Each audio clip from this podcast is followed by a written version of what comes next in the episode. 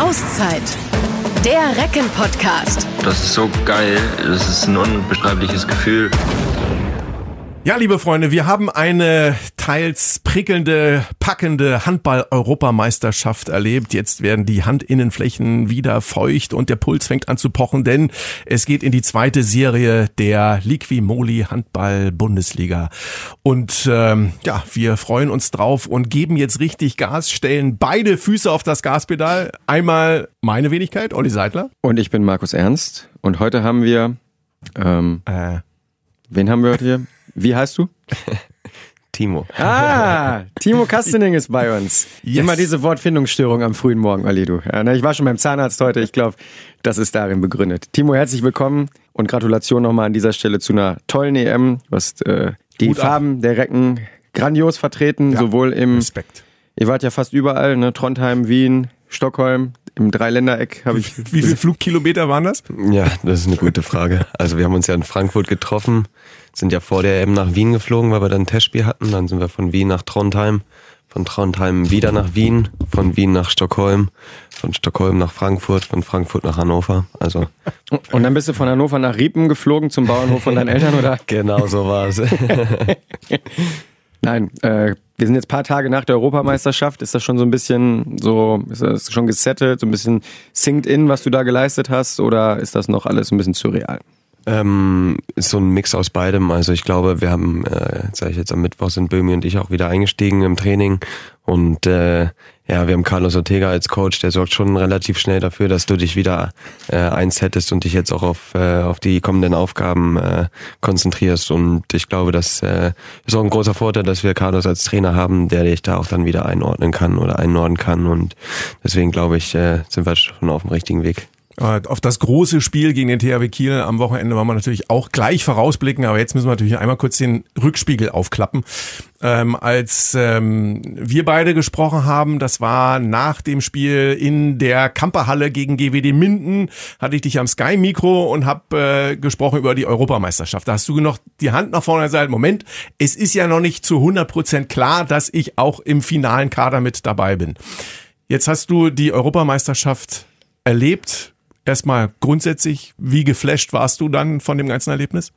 Ja, war eine großartige Erfahrung. Also dadurch, dass ich vorher auch nicht äh, sicher war, ob ich jetzt mitfahren werde oder vielleicht doch der 17. Mann bin, der zu Hause bleibt, ähm, und dann der Spieler bin mit den meisten Minuten, äh, ja, habe ich mir vorher auch nicht ausgemalt. Deswegen war das äh, sehr überraschend und äh, war auch super glücklich, dass ich dann so viel spielen durfte und äh, ja, hoffe, dass dann auch äh, ja be bewiesen zu haben, dass es zu Recht so war, dass Christian auf mich gesetzt hat und mich mitgenommen hat und ähm, ja, das hat mich schon glücklich gemacht und äh, das Turnier an sich war ja sehr cool zu spielen.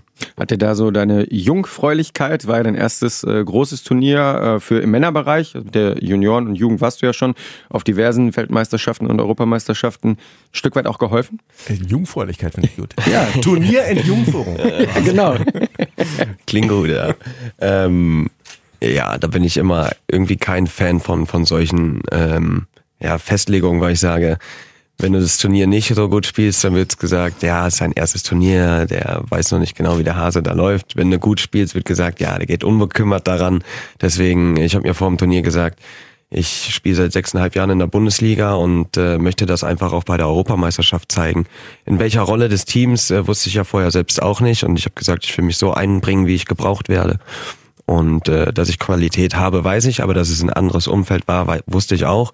Und äh, dementsprechend war es schon ein bisschen überraschend, dass ich, sag ich mal, so viel spielen durfte. Aber ähm, ja, dass ich zur Europameisterschaft fahre und sage, ich bin zufrieden, wenn ich jedes Spiel auf der Bank sitze. Ja, so ehrlich muss man als Sportler auch sein, bist du nicht. Deswegen war ich schon sehr glücklich. Es gab ja dann ähm, während des Turniers gab es ja geradezu Hymnen, die auf dich gesungen worden sind. Es gab ein paar Schlagzeilen. Äh, Sportschau zum Beispiel auf der Internetseite schreibt äh, auf natürlichem Weg ins Rampenlicht oder jetzt schon ein Gesicht des Teams. Der Spiegel äh, schreibt, Castenings Vorbereitung auf den Job läuft ähnlich ab wie die der Räuber aus Oceans 11. Er sucht gezielt nach den Schwachstellen des Gegners und schlägt genau dort zu. Stichwort Meisterdieb. Das kenne ich eigentlich nur vom Hobbit, den Meisterdieb, oder? Ich meine, also das, wie gesagt, das sind ja schon äh, Hymnen quasi gerade. Hast du das mitbekommen während des Turniers oder, oder habt ihr da gar nicht so viel äh, Zeitung gelesen, im Internet gesurft? Also ich würde schon sagen, dadurch, dass wir ja alle Facebook, Instagram und so nutzen, bekommst du ja natürlich schon viel mit. Ähm, genauso bekommst du es ja auch mit, wenn man selbst schlecht spielt oder wenn die Presse schlecht über die Mannschaft schreibt, äh, bekommst du dann natürlich auch mit, wenn es einen Hype um deine Person gibt. Ähm, ja, hat mich natürlich schon gefreut. Natürlich, über positive Presse freut man sich immer. Ähm, aber ich glaube, das muss man auch einschätzen können. Und äh, ja, den Hype nehme ich mit, das ist cool, aber ja, man muss auch immer das Ganze dahinter sehen, dass es innerhalb von drei Wochen sich wieder komplett äh, umstellen kann, dass du äh, in drei Wochen dann nicht mehr der Meisterdieb bist, sondern der vielleicht der Trottel, der den entscheidenden Ball verworfen hat und äh, beim Länderspiel äh, eben nicht mehr spielt. Und deswegen äh, sollte man das, glaube ich, gut einschätzen können, sich darüber freuen, das mitnehmen und aber auch wissen, dass es jetzt weitergeht. Die Bodenständigkeit zeichnet den Recken nach wie vor aus, den Reckenkastening. Ähm, inwieweit hat denn aber die Steilvorlage, wir haben es ja am Anfang so ein bisschen parodiert, vom Bundestrainer Christian Prokop im ersten Spiel in der Auszeit, äh, bei der Wortfindungsstörung, wie heißt du, wie hat dir die geholfen? Also du hast sie ja erstklassig genutzt, muss man ja sagen im Nachgang. Und da sind dann ja dementsprechend auch gleich die ersten Schlagzeilen gekommen, wie du damit umgegangen bist. Also ich habe auch ein Cover gesehen von äh, Handball äh, Inside, so ein Hochglanzmagazin, wo drauf steht, ich bin Timo als Titel mit deinem Cover. Ich weiß nicht, ob du es schon gesehen hast. Ja, habe ich schon gesehen und äh, im Nachhinein muss man ja sagen, das war lief ja perfekt dann. Also, dass er dann erst meinen Namen nicht wusste, oder beziehungsweise, dass er da die, die Wortfindungsstörung hatte, äh, war im Nachhinein ja dann quasi der Running Gag und äh, war ein Aufhänger für viele Medien, äh, mich dann auch vorzustellen oder so. Deswegen äh, muss man auch ehrlich sein und sagen, das hat mir im Nachhinein schon ein bisschen geholfen, ja. Hast du denn schon Ärger auch von Carlos Ortega und Ica Romero bekommen? Weil die beiden haben natürlich vehement bestritten, dass sie dass dein, sich an deinen Namen während einer Auszeit nicht erinnern sie können. haben ein paar Probleme mit Hannes und Jannis, ne, Ja. aufgrund der spanischen, Ika im letzten Podcast hier. spanischen Verbundenheit, aber äh, dass sie dich nicht kennen, das äh, haben sie doch ein bisschen persönlich genommen. Ja, aber da bin ich mir bis heute nicht sicher, weil ich nicht meine in dem Interview nach dem Spiel gesagt haben, dass sie meinen Namen vergessen, sondern dass die Probleme haben mit Namen bei uns in der Mannschaft, oder? Na, ich Auf jeden Fall finde ich, hast du das charmant im Endeffekt äh, dementsprechend gelöst, so dass alle ähm, profitiert haben davon. Sowohl der Bundestrainer war nicht in irgendeiner Art und Weise bloßgestellt. Du hast das bestens für dich nutzen können und dann ja, äh, wie du gesagt hast, hervorragend das Turnier weitergestaltet. 27 Treffer mit Julius Kühn, bester Werfer der Deutschen. Geht noch mehr. Ja, man möchte natürlich immer mehr. Äh, ich sag immer, das, was mir schon immer geholfen hat als Sportler, war zu sagen, okay, einmal reicht dir nicht. Du musst das bestätigen, äh, damit das auch irgendwo so einen Stellenwert für dich persönlich hat, weil was bringt dir ein Spiel gut, äh, wenn du danach zehn schlechte machst? Und äh, ich glaube, diese Konstanz zeichnet große Sportler auch aus. Ähm, das ist nicht, natürlich, man kann immer besser werden, aber ich glaube, wenn du es schaffst, deine, dein Niveau auf eine gewisse Konstanz zu bringen und die über Jahre zu zeigen, ist das deutlich mehr wert, als wenn du zehn gute und zehn schlechte Spiele machst. Und das ist so ein Ziel von mir, das möchte ich auch in der Nationalmannschaft entwickeln und beweisen. Und ich glaube, wenn ich das hinbekommen sollte, verletzungsfrei bleibe und weiter an mir arbeite, bin ich da auf einem guten Weg. Und das ist ein großes Ziel von mir, was ich mir für meine Karriere gesteckt habe. Jetzt bist du aber ja auch kein Einzelsportler, sondern ein Teamplayer, ein Spieler einer, einer Mannschaft. Ähm, wie weit habt ihr ähm, dieses Turnier im Nachgang schon analysiert, zusammen mit dem Bundestrainer und den Verantwortlichen? Weil extern war so der fünfte Platz ja so ein bisschen, naja, so man wusste nicht gut oder schlecht, ein bisschen gemischt eingeordnet worden. Wie habt ihr es intern eingeordnet? Ja, wie du gerade sagst, also es gab dieses Jahr dann natürlich noch das Spiel um Platz 5 und so haben wir dann die EM auch abgeschlossen, dass wir Fünfter geworden sind. Und dann wusste, glaube ich, weder Presse noch das Team an sich, okay, wo stecken wir diesen fünften Platz jetzt hin? Wäre das Turnier nach der Vor oder nach der Hauptrunde für uns vorbei gewesen, dann wärst du nicht auf dem fünften eingeordnet worden, sondern in der Hauptrunde ausgeschieden. Ähm, man muss auch ehrlich sein, dass wir gegen Spanien keine Chance hatten, auch wenn wir den Anfang selbst verschlafen haben. Da haben die Spanier auch nicht gut gespielt. Und gegen Kroatien war es wirklich äh, spitz auf Knopf und äh, am Ende, ja, hatte Kroatien das glücklichere losgezogen, aber auch, muss man anerkennen, dass sie in der Crunch-Time präsenter waren als wir. Und das sind so zwei Spiele, die natürlich auch irgendwo hängen bleiben, dass du halt, ja, vielleicht auf dem höchsten Niveau mit dem Kader vielleicht jetzt nicht die größten Chancen hattest, Europameister zu werden. Aber ich glaube, insgesamt haben wir den Job als Team das, was wir bei der, oder das, was die Mannschaft bei der Heim-WM gezeigt hat, diesen Spirit haben wir weitergetragen. Und ich glaube, gerade nach der schweren Vorrunde können wir darauf auch, auch stolz sein und äh, sollte uns Mut geben für die kommenden Turniere. Spiel gegen Kroatien hast du in einem Interview als eines der schönsten deiner Karriere bisher bezeichnet. Warum war es so besonders? Mm, ich muss sagen, die Halle hatte eine unfassbar gute Akustik. Es waren unfassbar viele Kroaten-Fans da oder Kroatien-Fans da. Viele deutsche Fans. Das war so ein richtig, ja, das war so eine richtig schöne Stimmung in der Halle, so aufgeheizt und, und hitzig und ich glaube von der Intensität her ähm, ja, gab es selten Spiele, die so intensiv waren, was die Abwehrarbeit betrifft, was die Emotionalität betrifft. Ähm, das hat schon echt äh, richtig Spaß gemacht. Ich bin, bin Spieler, der mag das in diesen hitzigen Hallen zu spielen, weil es einfach ja unfassbar viel Spaß macht. Und deswegen habe ich gesagt, war eines, eines der besten Spiele, die ich bislang spielen durfte.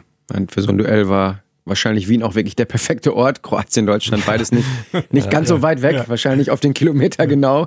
Äh, kann man wirklich mal vom neutralen Boden ähm, sprechen. War das vielleicht auch so ein Stück weit das, was euch in Trondheim vielleicht gefehlt hat?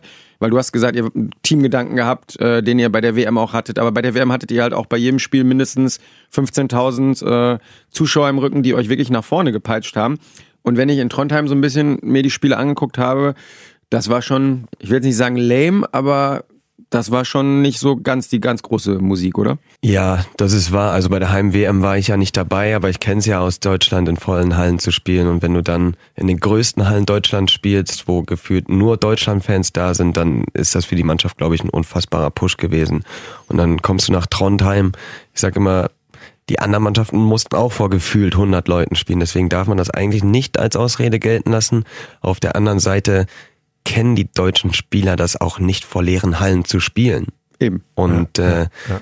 da glaube ich schon, dass andere Mannschaften das gewohnt sind, wenn man sich zum Beispiel die Spanier anguckt, die glaube ich in Barcelona ihre Spitzenspiele teilweise in der spanischen Liga vor 500 Leuten austragen. Und, äh, Offizielle Zuschauerzahl 500. Ja, und das ist dann ja schon schade gewesen, dass du eine Europameisterschaft spielst vor so wenig Zuschauern. Ja. Grundsätzlich, wie war Trondheim? Du hast ja zumindest ein bisschen Winter erlebt. Also ihr hattet da Schnee. Das ist etwas, was uns hier eigentlich bisher komplett abgegangen ist. So winterliche Temperaturen. Ähm, du warst in Trondheim auch mal ähm, ein bisschen draußen, hast dich umgeguckt, wenn ich das richtig mitbekommen habe, auch im Rockmuseum als Kabinen-JJ da ein paar Inspirationen geholt. Also wie waren die Eindrücke da? Ja, die Eindrücke waren, ja, es gab Regenwetter, Schnee, so Temperaturen um den Gefrierpunkt, knapp eine Stunde Sonne am Tag. So, ja, mausgrau. ja. ja. Also viel mehr hatten wir hier aber auch nicht. Dann sind Böhmi, Yogi Bitter und Patti Zieger ähm, und ich mit dem Taxi in die Stadt gefahren und haben wir dem Taxifahrer gesagt, er soll uns im Zentrum rauslassen. Und dann sagt er, wo genau? und dann haben wir gesagt, ja, da wo es so ein paar Cafés gibt und so. Und dann äh, sagt er so, mh, mm, ja, ich fahre euch mal zu einem Ort. So. Ja. Also so zum Rauskommen war es okay, aber ja, das hat dann auch gereicht. Aber insgesamt unglaublich äh, herzliche Menschen und äh, super Essen. Also da kann man gar nichts sagen. Ja. Und Museumsbesuch? Ja, das war witzig, ja. Also Erzähl. haben wir uns, äh, dadurch, dass ich ja der, der Kabinen-DJ bin, ähm, gab es die Anfrage vom ARD, ob wir, ob wir nicht ins Rockmuseum gehen wollen und äh, da so eine kleine Story über mich machen wollen. Und war echt interessant. Also man konnte da echt ähm, viele Sachen über die Musik erfahren, äh, wie man Musik aufnimmt, äh, wie sich die Musik ähm, entwickelt hat von den ganzen Jahrzehnten bis heute und war, war eine gelungene Abwechslung, sagen wir es mal so. Wie bist du da zu dem Amt gekommen? Ich glaube, vorher hat es auch Patrick Krötzky gemacht, wenn ich richtig informiert bin. Das heißt, du hast nicht nur seinen Platz eingenommen, sondern auch gleich noch, genau. gleich noch sein Amt übernommen. Ähm, wie wird man da Kabinen-DJ?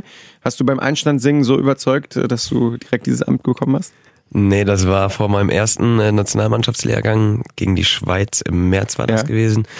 Ähm, da hatte mir der Heinevetter geschrieben, dass äh, ja ich mich jetzt ab sofort um die Musik kümmern muss und Musikbox mitbringen soll. Und äh, da habe ich außer gedacht vom ersten Lehrgang, ja, super. Also es gibt äh, durchaus weniger wichtige Aufgaben, weil der DJ ist schon relativ wichtig. Aber ich habe es mir zugetraut, weil ich dann bei den Recken das ja auch schon seit äh, seit diesem Jahr mache und äh, bislang auch ganz ordentliche Resonanz bekommen habe. Es ist schon eigentlich auch ein unfassbares Jahr, möchte ich beinahe sagen, oder zwölf Monate jetzt, beispielsweise wenn das von März, deinem Debüt in der Nationalmannschaft, jetzt bis fast März, jetzt bald Februar zumindest. Also wenn er das mal so Revue passieren lässt, muss man dann auch mal irgendwie kneifen? Mm, na, ich sag, äh, das ist sowohl bei den Recken auch bei der Nationalmannschaft genau. einfach äh, gut läuft durch harte Arbeit. Ich sag immer, ich habe das unglaublich große Glück, auch in Hannover mit einem überragenden Coach zusammenzuarbeiten, mit super Teamkollegen. Ähm, ich sag immer, für einen Verein wie Hannover Burgdorf scheint es manchmal so, ein bisschen glücklich, aber ich sag, das ist unglaublich harte Arbeit, zum Beispiel zum dritten Mal im Final Four hintereinander zu sein, ja. zum zweiten Mal in drei Jahren eine Saison zu spielen, wo man sich gefühlt und dann den ersten sieben etabliert hat. Und das ist ja, sag ich mal, Anspruch und Realität ist ja dann eigentlich schon immer noch ein Stück weit auseinander. Und dementsprechend kann man da für den ganzen Club sprechen, dass hier unfassbar hart gearbeitet wird und äh, diese Mentalität nimmst du ja auch selbst an. Und äh, ich glaube, dass es mir gut gelungen ist und ähm, natürlich brauchst du Glück, brauchst du Gesundheit, die da immer mitkommt, damit du le deine Leistung bringst. Und dann natürlich auch äh, ja so eine Art Grundklasse, die du mitbringen musst. Und ich glaube, dass das in den letzten zwölf Monaten alles in allem sehr gut gepasst hat. Ja. Jetzt äh, hast du selber ja gesagt, vor zwei, ja, sechs Wochen bei Olli, fast zwei Monaten am Mikrofon, selbst eine EM noch relativ unscharf siehst. Ähm, jetzt kann man aber ja durchaus sagen, nach dem Turnier, dass so die fünf Ringe, fünffarbig, äh, Olympischen Spiele in Tokio, dass man die doch schon etwas deutlicher am Horizont erkennen kann, auch wenn ihr jetzt vorher noch ein sehr schweres Qualiturnier habt. Aber wenn du dich jetzt nicht verletzt und in der Bundesliga weiterhin gut spielst, und Christian Prokop deinen Namen noch weiß, dann äh, wüsste ich nicht, was dagegen spricht, dass du dabei bist, oder? Also bei dem Turnier zumindest, jetzt bei dem Vorqualiturnier. Ja, aber du hast es gerade auch schon angesprochen, du musst gesund bleiben. Äh, es sind noch einige Monate bis dahin und äh, das geht nur über Leistung. Deswegen gesund bleiben, Leistung bringen. Ähm, ist ja auch nicht gesagt, äh, zum Beispiel, wenn Tobi und, und Grötzky jetzt eine überragende Phase haben und ich eine normale Phase haben, spricht ja auch nichts dagegen, die beiden mitzunehmen. So ehrlich muss man Aber ja auch sein. ein Ziel oder ein Traum kann man ja schon haben. Es ist mein Ziel, ich möchte unbedingt zur Olympia und äh, möchte unbedingt das Quali-Turnier spielen und mich für Olympia qualifizieren. Und dann wäre es ein absoluter Traum und das ist mein Ziel, zur Olympia zu fahren, ja. Und dann soll er mir auch ein Autogramm von Tiger Woods mitbringen, das habe ich ihm schon gesagt, falls der sich auch qualifiziert.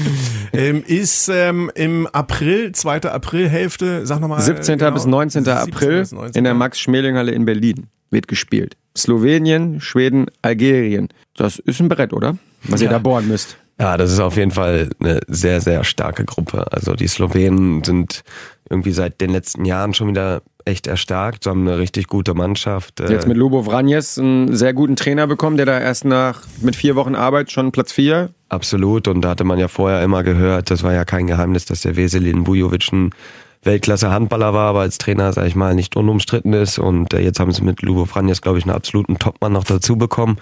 Und die Schweden, die, glaube ich, äh, sehr, sehr von sich selbst enttäuscht waren, wie sie die EM im eigenen Land gespielt haben. Die werden hundertprozentig top motiviert äh, daherkommen und wollen ja auch zu Olympia. Und äh, dann Algerien, so ein ja, bunter Mix Spielern, die man nicht so gut kennt in einem Spiel, ohne große Vorbereitung, ist auch was anderes, als wenn du in der Bundesliga anderthalb, zwei Wochen Zeit hast, dich auf dem Aufsteiger zum Beispiel am Anfang der Saison vorzubereiten. Deswegen sollte man da auch gewarnt sein. Und äh, trotzdem glaube ich, sollten wir als Deutschland in, an die Sache rangehen und sagen, ja, wir wollen uns als Gruppenerster für Olympia qualifizieren. Es gibt ja zum Glück zwei Plätze. Also die ersten beiden beim Turnier kommen weiter, aber du hast die Schweden angesprochen. Ich glaube, es ist euer Auftaktgegner gleich gegen Schweden.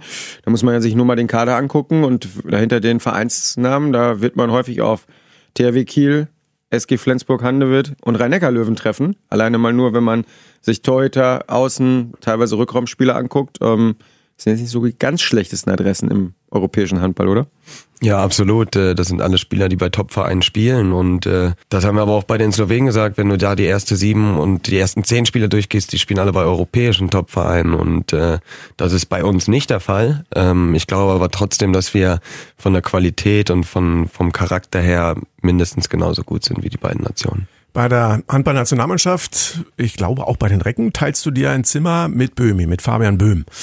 Ähm, wie ist denn das dann eigentlich? Wie muss man sich das vorstellen? Also ich habe mal einst mit, äh, mit äh, Thomas von Hesen gesprochen beim Hamburger SV, als ähm, er zusammen mit Horst Rubisch äh, auf einem Zimmer war. Horst Rubisch war der Ältere und äh, Thomas von Hesen war der deutlich Jüngere.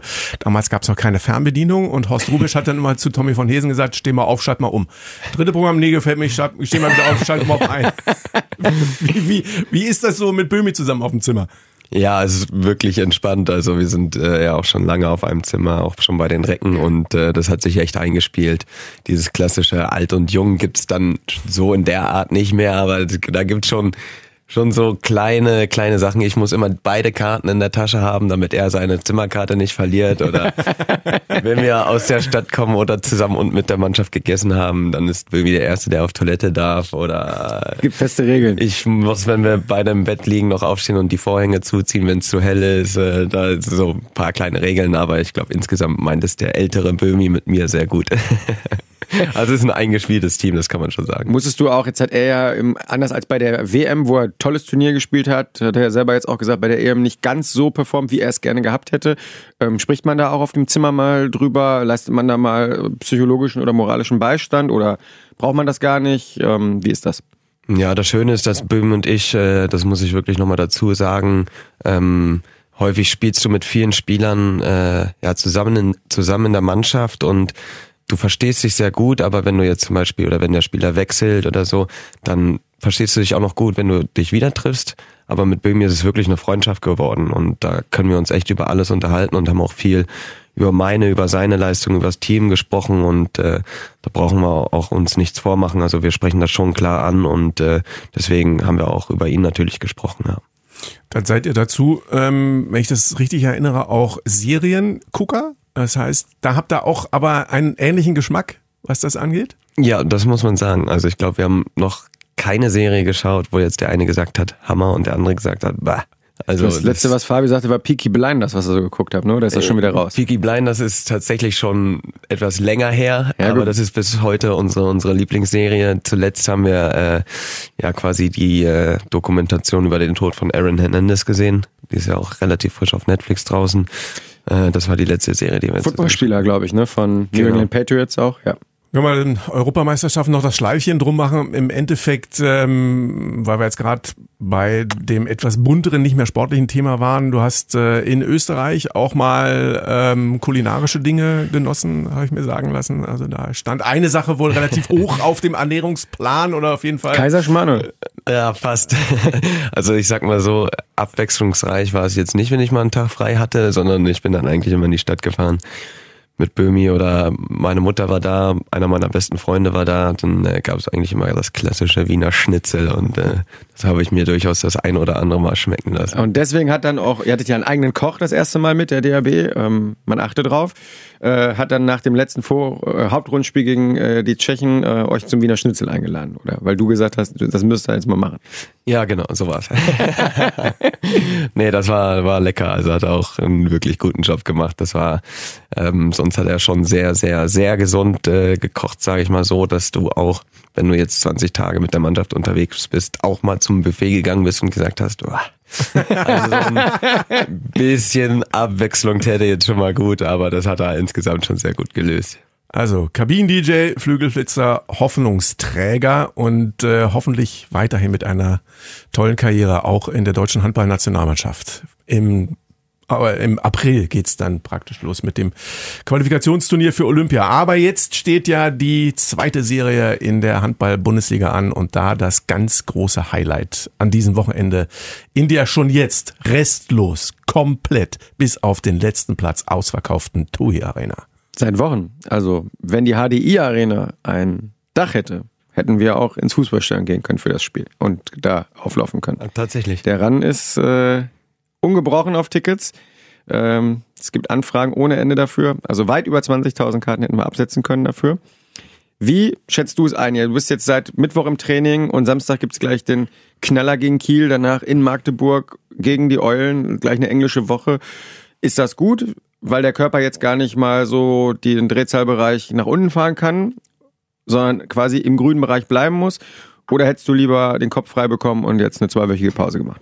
Ja, das ist schwer zu sagen. Ich sag äh, auch bei Kiel oder bei Magdeburg waren etliche Spieler bei der Europameisterschaft und die haben dasselbe ähm, oder dieselbe Situation wie wir hier in Hannover. Ähm, ich glaube, dass es für den Körper sogar ganz gut ist, wenn du jetzt nicht in Anführungszeichen äh, zwei Wochen frei hast, weil dann geht der Komple Körper komplett runter, ist in diesem Entspannungsmodus und deswegen glaube ich, ist es für den Körper schon ganz gut, wenn er jetzt direkt weiterspielt, wenn du nicht diese Pause von vier bis acht Wochen jetzt haben könntest.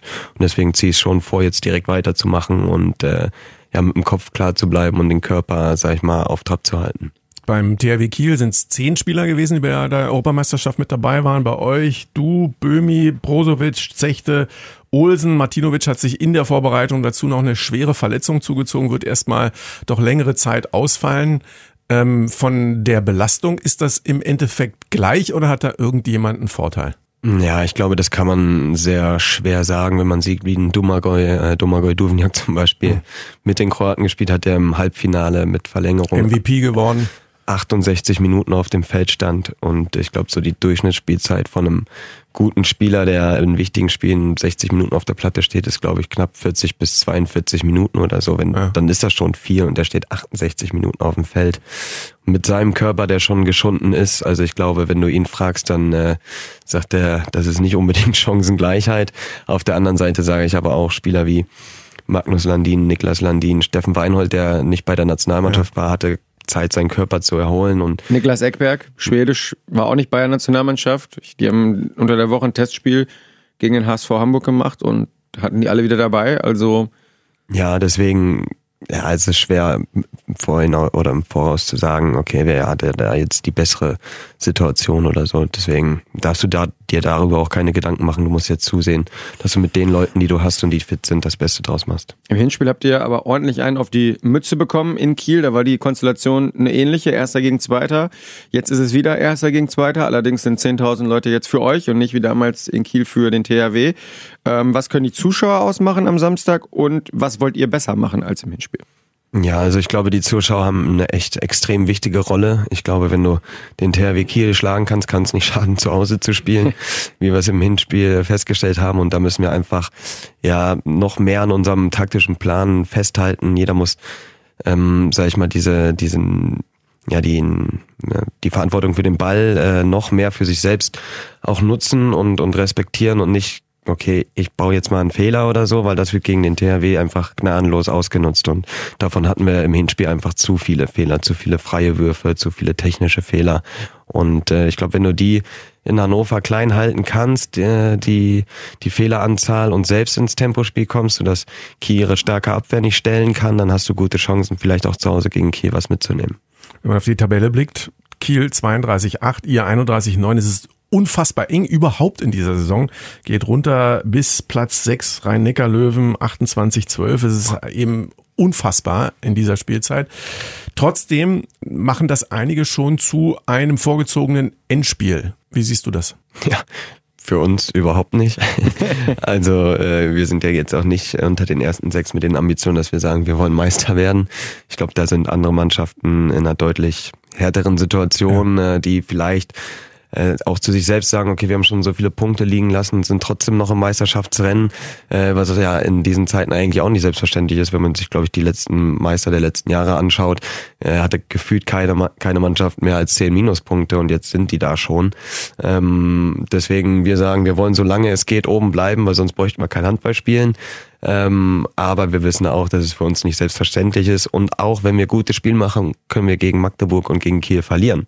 Und äh, ja. dann ist für uns trotzdem noch nichts passiert und sind trotzdem noch oben dabei und wissen, die Aufgaben, die wir zu erledigen haben, das sind nicht die Spiele gegen Kiel oder Magdeburg. Das sind schöne Bonusspiele und wenn du da punktest, dann kannst du dich oben festbeißen. Aber trotzdem musst du ja auch mal wahrscheinlich ehrlicherweise zugestehen, ähm, es ist ja was anderes, wenn man nach dem sechsten oder siebten Spieltag auf eins steht, weil man eben vielleicht einen guten Spielplan hatte oder einen guten Lauf am Anfang, andere schon federn lassen und jetzt hat man die Chance am 21. Spieltag von 34 ganz oben zu stehen. Das ist doch was, wo man dann denkt, Mensch, A, geil und B, ähm, ja, vielleicht bleiben wir da noch ein bisschen. Absolut. Also ich glaube, Carlos hat das äh, auch beim Training äh, richtig gut analysiert. Er hat gesagt, wir haben ein Spitzenspiel gegen den THW Kiel am 21. Spieltag. Und das haben wir uns verdient, weil wir über 21 oder über 20 Spieltage uns da oben festgesetzt haben. Und mit dieser Einstellung wollen wir auch ins Spiel gehen, dass wir sagen, ja, wir sind gut und wir stehen zu Recht da oben und wollen es auch zeigen. Was man auch dazu sagen muss, äh, ich hatte zum ersten Mal das Gefühl, in Kiel gespielt zu haben, wo die Kieler gesagt haben, okay, wir spielen gegen den Tabellenersten oder den Tabellenzweiten. Und die sind so aufgetreten, dass sie uns zeigen wollten, wir sind der THW Kiel und ihr seid die TSV Hannover Burgdorf. Und äh, ich glaube, da ist, liegt es ja auch an uns jetzt zu zeigen, ja, wir sind Hannover Burgdorf und wir brauchen uns nicht vor euch zu verstecken. Ob es uns gelingt oder nicht, werden wir sehen. Aber ich glaube, äh, ja, wir sollten dort mit großen Kampf äh, reingehen und dann schauen wir mal, ob da was geht. Wie geht man damit um, wenn, ich hatte vorher gesagt, es gibt einige, die machen daraus ein Endspiel um die deutsche Meisterschaft, dass man selbst als TSV Hannover Burgdorf überhaupt in diese Richtung, in diese Schlagzeile praktisch hineingebracht wird, dass den Niedersachsen, den Recken das zugetraut wird, in diesem Jahr deutscher Meister zu werden? Ja, dass uns das zugetraut wird, ist, ist großartig, ist doch schön, das freut einen doch zu lesen und zu hören.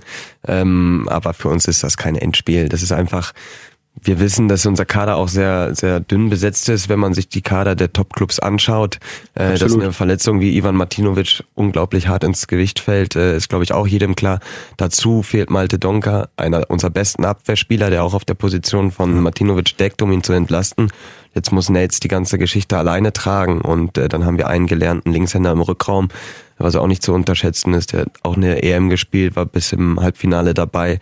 Äh, deswegen muss man da schon, äh, sag ich mal, auch als Hannover dann irgendwo demütig bleiben, glücklich sein, dass man da oben ist und jetzt sich nicht da zum Meisterschaftskandidaten aufspielen lassen. Nee, aber man kann sich ja doch durchaus mal ähm, das Video von Leicester City, ich weiß nicht, welche Saison es war, in England in der Premier League anschauen, 15, 16, die eine ähnliche ähm, Geschichte hatten und dann immer weiter oben geblieben sind, bis es irgendwann am Ende ganz oben war.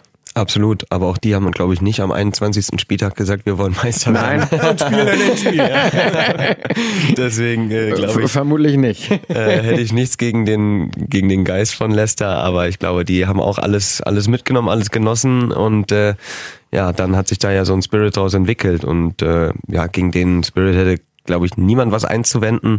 Aber ähm, ja, das ist, steht für uns gerade nicht zur Debatte. Habt ihr denn da äh, während der Europameisterschaft, du und Fabian, auch schon mal so die erste Leuchtrakete in Richtung Wiencheck, Pekela äh, geschickt oder habt ihr euch da erstmal, wie du gerade gesagt hast, demütig zurückgehalten? Gab es da schon mal so kleine Sticheleien oder?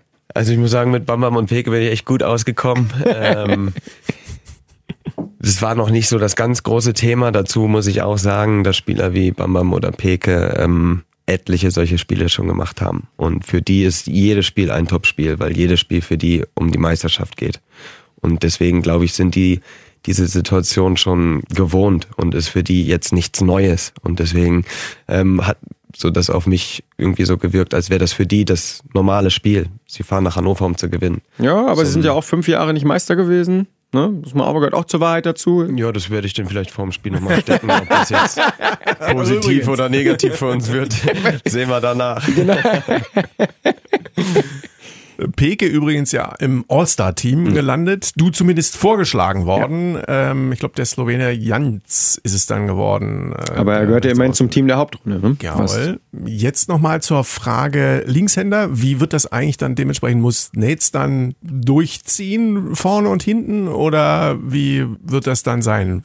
Ja, also ich glaube, dass Netz jedes Spiel bei 60 Minuten in Abwehr und Angriff absolviert, ist fast unmöglich. Ähm, wir haben da schon im Training ein bisschen taktiert, auch vielleicht mit einem Rechtshänder oder zwei Kreisläufern zu spielen.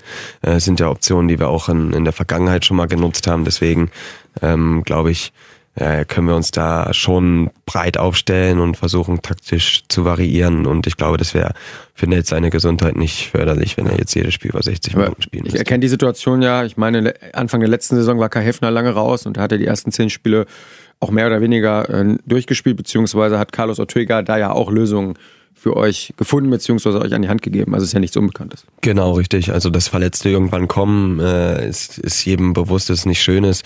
Aber ähm, ja, mit Carlos haben wir da, glaube ich, einen Trainer, der taktisch ähm, sehr viel auf dem Kessel hat und äh, der uns auch gut darauf einstellen wird. Bleiben wir bei der zweiten Saisonhälfte noch ein bisschen. Ich würde gerne nochmal neben dem Start jetzt mit Kiel und Magdeburg auch darauf zu sprechen kommen, dass ja ein Rewe Final vor wieder ansteht, ähm, dass auch dein letztes halbes Jahr ist bei der TSV Hannover Burgdorf, bevor du leider, leider, leider, wir sagen es sehr ungern, aber gen Nordhessen ähm, den Abflug machst, zur MT Melsungen wechseln wirst. Es bleibt auf jeden Fall Antenne Niedersachsen Sendegebiet. Na, das ist ja schön für euch. Dann kann ich euch ja weiterhören. Und die Podcasts. Ähm, wie wichtig wäre es dir? Morten Olsen hat neulich, äh, nachdem er äh, Sportler des Jahres in Hannover geworden ist, gesagt, er will sich unbedingt in seinem letzten Jahr mit einem Titel verabschieden ähm, und ist auch der Überzeugung, dass das möglich ist. Wie wichtig wäre dir zumindest zu sagen, ähm, wir wollen uns nochmal mit Europa hier krönen? Ja, das ist ähm, unfassbar wichtig. Äh, ich will unbedingt hier einen, einen richtig, richtig guten äh, Abschied haben und äh, dafür werde ich alles geben. Ich bin Hannoveraner, Schaumburger Hannoveraner, 50-50 sage ich immer. ähm, und schon so lange hier, der Verein ist mir so ans Herz gewachsen, dass ich einfach, ähm, und das ist keine Floskel oder so, einfach noch mit 100 Prozent mit dem Kopf hier bin und unbedingt ins Finale vom DRB-Pokal will. Ich will unbedingt Melsung schlagen, ähm, um dann auch Europa für, für Hannover klar zu machen. Und das wäre eine richtig schöne Sache, wenn man sich hier so erhobenen Hauptes verabschieden könnte und dann noch sowas im Gepäck hätte. Und ich glaube, ähm, so wie ich die Mannschaft erlebe, so wie ich das Trainerteam erlebe, können wir, glaube ich, schon erhobenen Hauptes gehen auch ohne einen Titel gewonnen zu haben. Und ich glaube, wenn man sich sowas mitnehmen könnte oder wenn man einen Titel äh, gewinnen kann, dann willst du das auch schaffen. Und wenn du zum dritten Mal im Pokalfinal vorstehst, dann fährst du nicht wieder hin und sagst, es ist okay, wenn wir mal im Finale ausscheiden. Das wäre ja, äh, ja das wäre Wahnsinn. Und deswegen, äh, ja, wäre es ein absoluter Traum. Ist das auch so ein bisschen, du hast das ja gerade angesprochen von Henrik Pekeler und von Bam Bam, dass die eben diese heißen, diese ganz wichtigen Spiele schon so häufig gespielt haben. Jetzt ist es für euch das dritte Mal, dass ihr im Finale des Final Four mit dabei seid. Ist es auch so ein bisschen etwas, dass man dann vielleicht da mit, ähm, nicht abgestumpft meine ich, sondern einfach mit einer anderen Routine in solche entscheidenden Spiele geht? Ja, ich glaube, man weiß, was auf einen zukommt. Äh, diese, ich sag, vorm ersten Final Four ähm, ich war häufig schon da gewesen als Zuschauer, fragst du dich, okay, wie schaffen wir es, unsere Fankurve aufzufüllen? Wie wird die Stimmung sein? Äh, was ist das für ein Erlebnis in der Halle?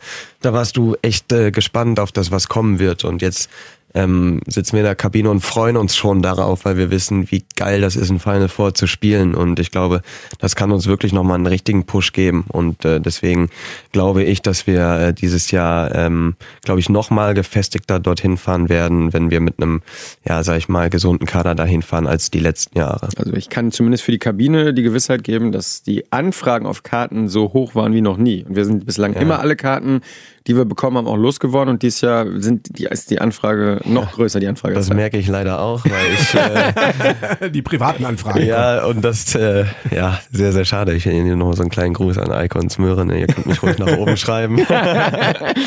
Apropos nach oben. Es wird ein notarielles beglaubigtes Verfahren gibt? Ja, das merke ich leider.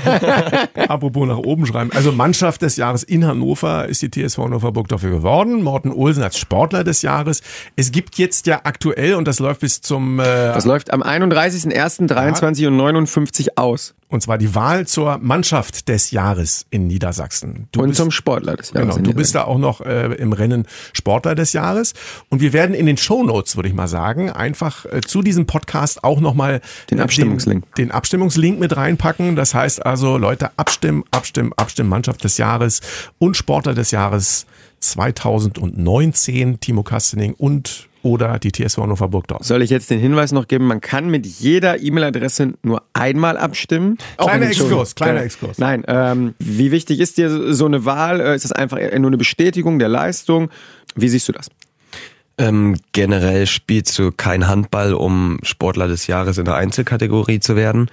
Ähm, was mich tierisch gefreut hat, dass die Mannschaft zu Recht äh, Mannschaft des Jahres in oder bei der NP-Wahl wurde. Ähm, ich glaube, wenn man sieht, wie die Mannschaft äh, ja zusammen auftritt, was wir verkörpern, man sagt es vor jeder Saison, wir wollen kämpfen, wir wollen uns zerreißen, wir wollen den Zuschauern einen Kampf bieten und ich glaube, das haben wir bis hierhin wirklich äh, ja fantastisch, fantastisch gelöst. Und äh, ich habe zum Beispiel auch mit Henrik Weidand gesprochen, der Zweiter geworden ist und der hat gesagt, Morten Olsen hat es sich verdient, Sportler des Jahres in Hannover zu werden. Und äh, ich glaube, das sind einfach eine schöne oder das ist eine schöne Auszeichnung, wenn man aus der Mannschaft heraus noch als Einzelsportler aufgestellt wird. Und wenn ich dort jetzt aufgestellt bin, freue ich mich tierisch darüber, würde mich auch sehr darüber freuen, äh, ein gutes Ergebnis äh, zu erzielen, was ja auch klar ist, wenn du aufgestellt wirst und zwei Prozent der Stimmen bekommst, ist es eine Wertschätzung, aufgestellt geworden zu sein.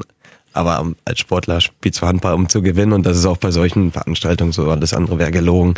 Aber du spielst jetzt nicht da, um, um die Einzelpreise da abzustauben. Also ich hätte auch gerne 15 Tore weniger geworfen, gut gespielt und wäre Europameister geworden. Also das ja. hätte ich vorgezogen. Ne? Davon gehen wir aus. Du hast ähm, den Talk mit Henrik Weiland eben gerade angesprochen, bist selber auch Fußballfan, ein Fan der Roten, zumindest nennt man die auch die Roten, allerdings in Bayern, also Fan des FC Bayern, nicht Verzeiht's zwingend, mir, die wahren Roten. nicht jetzt zu 100 Prozent von Hannover 96, aber Hannover 96, TSV Hannover Burgdorf, inwiefern ähm, gibt's da auch irgendwie so Schnittmengen, dass man sich gegenseitig unterstützt oder mal vorbeischaut? Ja, ich glaube, das ist in den letzten Jahren wirklich auch ein Stück weit gewachsen. Ähm, vorher war es immer so, ähm, zu Zeiten, als äh, Joachim Hinkerud oder Juan Andreo noch bei uns gespielt haben, dann war bei, äh, bei 96 ein äh, José Lu oder ein Alva Fossum, da war dann immer so eine kleine, sag ich mal, ähm, ja, länderübergreifende Freundschaft und so da. Da hat sich das Ganze ja. angefangen zu entwickeln. Ich glaube, die sind auch immer, montags gab's dann so ein ähm, wie heißt das, wenn man ins Kino geht und man weiß nicht, welchen Film man sieht? Sneak Preview. Sneak genau, Preview. da war dann immer Handballer- und Fußballertreff äh, und mittlerweile ist es so, dass die Jungs äh, uns schreiben, wenn sie zum Spiel kommen will und wir den Karten hinterlegen oder wir können denen schreiben, wenn wir dort ins Stadion wollen. Also ich glaube, das ist auch gewachsen und ich glaube, das ist auch gut für die Sportstadt Hannover, dass man sieht, dass die beiden Vereine zusammen harmonieren. Da habe ich jetzt eine Frage gerade. Wer von den Recken will momentan viele Karten für Spiele von Hannover 96 oder ist es eher andersrum. Ich meine, okay, die, da sie sind, eingreifen. Grad, die sind jetzt gerade in einer schwierigen Situation. Absolut und äh, ich habe und brauchen das, Unterstützung. Das ist es nämlich. Ich habe äh, oder wir viele Spieler von uns aus der Mannschaft waren dabei, als wir 16 Spiele in Folge sieglos waren. Und äh, ich werde es nie vergessen, als die letzten Spiele anstanden und unsere Hallen in, in der Swissler voll, die war ausverkauft. Yep. Und äh, wir haben dadurch jetzt kein Spiel mehr gewonnen, aber das war unfassbar dieses Gefühl, okay, wir spielen so schlecht und die Leute unterstützen uns und mir geht's manchmal ein bisschen auf den Sack, muss ich ehrlich sagen. Äh, die Leute oder die Spieler von 96, die geben alles, aber in solchen Phasen geht der Kopf manchmal nicht. Und ich habe noch nie einen Menschen erlebt, der nach sechs Niederlagen in Folge gesagt hat, die Mannschaft kämpft. Du kämpfst immer nur, wenn du gewinnst dann sagen die Leute, okay, ja, du hast ja. gekämpft. Und ich glaube, da muss man mal so ein Stück weit mit aufräumen und sagen, okay, die Jungs brauchen auch Unterstützung, wenn es mal nicht so läuft. Und äh, ich glaube, das sollte ja den Verein wie 96 in diesen schwierig, schwierigen Zeiten auch auszeichnen. Und deswegen gehe ich auch trotzdem, wenn sie nicht gut spielen, ins Stadion. Sehr gut. Das ist ein absolut super Appell an die Sportstadt Hannover. Natürlich die TSV Hannover Burgdorf unterstützen ähm, und auch solche Feste feiern wie jetzt gegen die THW Kiel. Und äh, aber auf der anderen Seite auch Hannover 96 nicht also, vergessen, auch wenn es da mal ein tiefes Tal gibt. Ich glaube, wir sind uns in der Runde einig, dass wir am Samstag mit fünf Punkten für Hannover, ich glaube 96 spielt mittags gegen Wien Wiesbaden, abends dann die Recken gegen den THW Kiel. Fünf Punkte für die Sportstadt Hannover wären noch ganz gut, oder? Richtig, dazu noch ein Samstag. Ist so Ey, ich muss sagen, ähm, ich, ich kommentiere unglaublich gerne für Sky Handballspieler. Aber an diesem Wochenende mache ich um 20.30 Uhr HSG Nordhorn gegen Eulen Ludwigshafen. Und da ja, aber da ist sagen, alles drin. Ist, ja, ich meine, das ist halt Herr Seidler, nicht immer nur Champions League, auch mal Brot und Butter geschenkt. Und auf der anderen Seite Zweiter gegen Erster. Ich wäre natürlich auch sehr gerne in der TUI Arena gewesen, aber wir werden dann in der Halbzeit, wenn wir, wenn wir einmal rüberschalten. Es gibt aber auch, ich ja immer rüberblicken kurz. Es gibt aber auch sowas wie Splitscreen, habe ich mir sagen lassen. Sie können also dann äh, aus der äh, Arena in Lingen oder in Nordhorn, ich weiß gar nicht genau, wo die spielen. Ja, aber es, unglücklicherweise werden Kommentatoren auch intern bewertet. Das heißt also, ähm, wenn die dann merken, irgendwie na nur bei einem Handballspiel, der Kommentator redet so irgendwie alle zwei Minuten mal einen Satz, nennt dazu noch immer falsche Spielernamen äh, und falsche Spielstände, weil er die ganze Zeit auf dem anderen Monitor guckt. Nicht also, gut. Ich bin mir sicher, dass äh, Timo wird mir recht geben, wenn wir gegen den Kiel, den THW Kiel gewinnen sollten, wird die Eruptionswelle bis nach Nordhorn gehen. Das wirst du mitgekommen. Spiel mal voll auf die 12? Voll Mit auf Timo? die 12. Sehr gut. Voll auf die 12. So, Timo. Ich starte. Ganz einfache Frage. Tokio oder Paris? Wenn ich jetzt wüsste, was in Paris los ist. Ja, in Paris sind die Olympischen Spiele in 2024 ah. und in Tokio sind die Olympischen Spiele 2020. Stand jetzt. Kovac-Prinzip, ganz klar Tokio. das Kovac-Prinzip. Jetzt ist der, die Lieblingsfloskel von Nico Kovac gewesen. Du hättest sagen müssen, stand jetzt beides. äh, Riepen oder Malediven? Riepen. Riepen, muss man nochmal sagen, wissen nicht alle. Da gibt es einen Bauernhof ne, oder ein, ein, ja, ein alter ein, Bauernhof. Ein alter Bauernhof. Mhm. Da müssen gelegentlich mal Geflügelställe ausgemistet werden und da ist dann auch mal der Timo im Einsatz. Warum eher Riepen als Malediven? Ich glaube, Heimat schlägt jeden Ort. Also ich, hab, ich, ich weiß nicht, habt ihr in Riepen auch einen indischen Ozean? Das ist mir noch gar nicht aufgefallen, ich da durchgefahren bin. wir sind hinten am Garten, im Garten schon am Buddeln. Vielleicht finden wir einen. Hier stößt ja auf Wasser. Lieblingsmusikrichtung als Kabinen-DJ. Da windet er sich. Legt die Hände in den Nacken. Vorm Spielrock. Ja. Aber ich habe gelesen, du hast auch mal äh, vor einem Spiel war das, glaube ich, 45 Minuten Böse Onkels aufgelegt, um in Stimmung zu kommen. Ähm, das höre ich tatsächlich äh, alleine. Weil ich, äh, ist das nicht mehrheitskonform? Ja, ich glaube, die Band ist ja auch sehr umstritten, aber Ja. ich finde deren Songtexte und deren Gitarrenriffs finde ich einfach astrein und äh, vor dem Spiel, wenn wir im Bus sitzen, dann höre ich äh, sehr, sehr gerne diese Musikrichtung, weil die dich schon heiß macht und die einfach Top-Texte haben, muss ich sagen, ja. Wie ist denn das überhaupt? Gibt es da auch Vorschläge von den anderen Spielern? Ähm, kommen da äh, von dem einen, mach mal hier äh, Schlager, der andere, nee, spiel mal ein bisschen was eher so Elektro-Techno-Richtung oder kannst du da völlig frei dich bewegen? Ich glaube schon, ich kann mich zum Großteil schon echt völlig frei bewegen. Ich glaube, das ist als DJ auch wichtig, weil wenn jetzt jeder Spieler einen Song reinwirft, dann kommt da so ein bunter Mix raus, der überhaupt nicht abgestimmt ist. Deswegen, äh, wenn so ein Lied vorgeschlagen wird, was in meine Playlist passt, dann nehme ich das auch echt gerne mit rein. Ist das nicht der Klassiker des DJs, dieser, dieser Satz? Ja, spiele ich, spiel ich, wenn es passt. Ja, ja, Spiel ich gleich. ja, ja, das muss man schon dazu sagen, ja. Kann ich mich aber auch noch dran erinnern, dass wir früher mal um zwei Uhr zum DJ, kannst du mal, ja, ja, spiel ich gleich. Und um drei, sag mal, du wolltest doch, ja, ja, spiel ich gleich. Ja, so, da muss ich sagen, kann ich den DJ mittlerweile verstehen, wenn er meine Musikwünsche nicht aufnimmt in der Disco. Ähm, rechter Schuh, linker Schuh oder welche Rituale hast du in der Kabine, bevor es losgeht? Gibt es etwas Bestimmtes, worauf du immer achtest, dass du es einhältst? Wenn ich Rafael Nadal jetzt bei den Australian Open wieder gesehen habe, dann ist es irgendwie hinten an der Hose zupfen, äh, linkes Nasenloch, rechtes Nasenloch, linkes Ohr, rechtes Ohr, Ball zweimal tippen, dann wieder vorne am Trikot ziehen.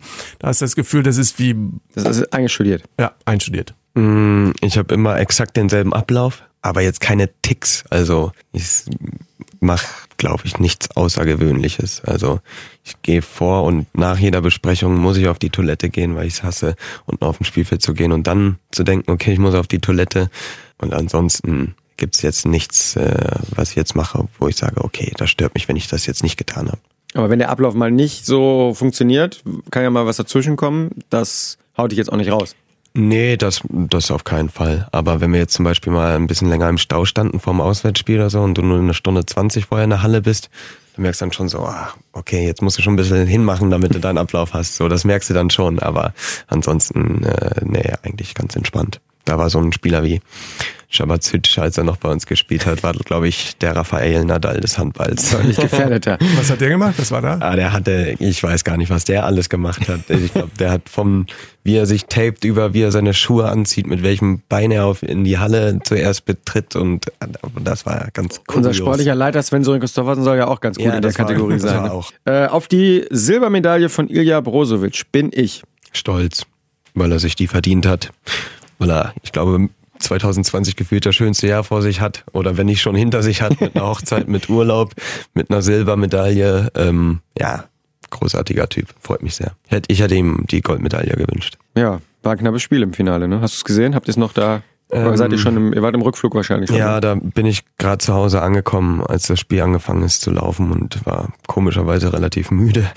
ähm, hab's aber mit einem Auge noch gesehen. Als klar war, dass du zum Beispiel hier zur Antenne zum Podcast kommst, hat schon mal auch so die ein oder andere jüngere Kollegin gesagt, wie ist denn der eigentlich und äh, wie ist denn so mit Handynummer oder weiß ich was, merkst du, dass nach den Dingen um dich herum bei der Europameisterschaft das weibliche Geschlecht vielleicht noch etwas ähm, mehr aufmerksam geworden ist? Ja, ich bin ja erst, äh, ich glaube, seit drei Tagen wieder in Hannover. Oder sich in Riepen versteckt zwischendurch?